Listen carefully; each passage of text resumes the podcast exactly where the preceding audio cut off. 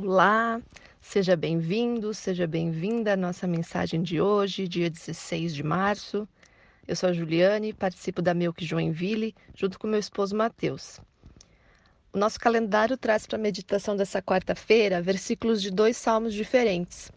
O Salmo 78, que eu leio agora, duvidaram de Deus, dizendo: Poderá Deus preparar uma mesa no deserto?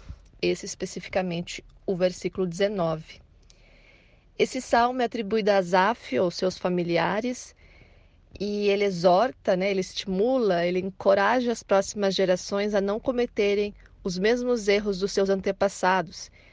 E aí ele utiliza, ele descreve diversos momentos da história de Israel com Deus, do Egito até o exílio na Babilônia, um período de mais de 400 anos. O salmo é longo porque os exemplos são muitos, mas sempre seguem o mesmo ciclo. Deus era fiel e o povo teimoso, obstinado e rebelde. E isso acontecia repetidamente. Deus fiel, povo duvidando. Deus provava ser fiel, povo murmurava, se revoltava, se voltava novamente contra Deus. Gerações se passavam e as dúvidas voltavam. O povo continuava andando em círculos e cometendo o mesmo erro: murmurar, reclamar, ser ingrato e de novo duvidar e não confiar na promessa de Deus. E ele faz também um paralelo com Salmo 23, versículo 5, onde Davi escreve: Preparas um banquete para mim, onde os meus inimigos me podem ver. Tu me recebes como convidado de honra e enches o meu copo até derramar.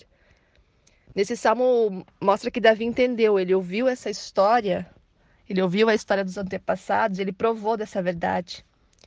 O que, que a gente pode aprender com esses salmos hoje?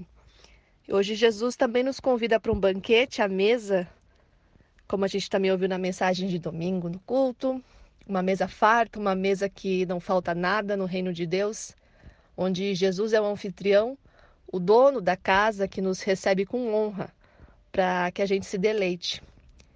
No calendário de hoje o autor coloca: Deus pode fazer o que ele quiser. O problema é a nossa dúvida sobre isso.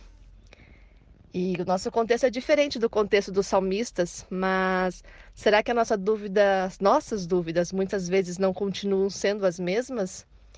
Deus vai prover, Deus vai preparar essa mesa farta no meio do caos desse mundo que a gente vive, guerras, fome, tristeza, atrocidades. Deus está mesmo vendo tudo isso e vai vir intervir. E aqui, bem pessoalmente, eu falo por mim, né? Quando eu murmuro, quando eu reclamo, quando eu me desespero, quando a minha ansiedade é, é tanta, é excessiva e vem acompanhada de, de tanta incerteza e medo do futuro, e eu não consigo descansar em Deus, eu estou repetindo a mesma história, contada lá pelos antepassados, que tem atravessado gerações e gerações. E que eu preciso de novo e de novo, dia após dia, relembrar dessas histórias e das verdades de Deus à luz da Bíblia e guardar essas histórias, essas verdades na mente, no meu coração, e não as minhas interpretações, porque eu também vou passar isso para as próximas gerações. Vou passar que Deus não muda. Essa é a verdade. Ele não muda, apesar de tudo o que aconteceu e acontece. Deus é soberano e é sim capaz de realizar o que ele quiser e ser fiel em cumprir o que ele prometeu. E essa confiança, essa certeza, essa paz que realmente excede o meu e o seu entendimento, isso é o que devemos passar para as próximas gerações. E enquanto a gente passa, a gente também relembra e de novo a gente confia. Esse é o ciclo que Deus deseja que a gente percorra. A minha oração hoje é que Deus renove o nosso entendimento, que abra a nossa mente, o coração para a palavra dele, para a promessa dele, e que ele renove também a nossa força para a gente seguir, que Ele nos fortaleça e fortaleça a comunidade, que juntos a gente se fortaleça e testemunhe para os que ainda virão. E eu encerro com um conselho para você e para mim. Se permita descansar e largar o controle hoje, nesse momento, pois Deus é suficiente. Uma abençoada quarta-feira de confiança e alívio para nós.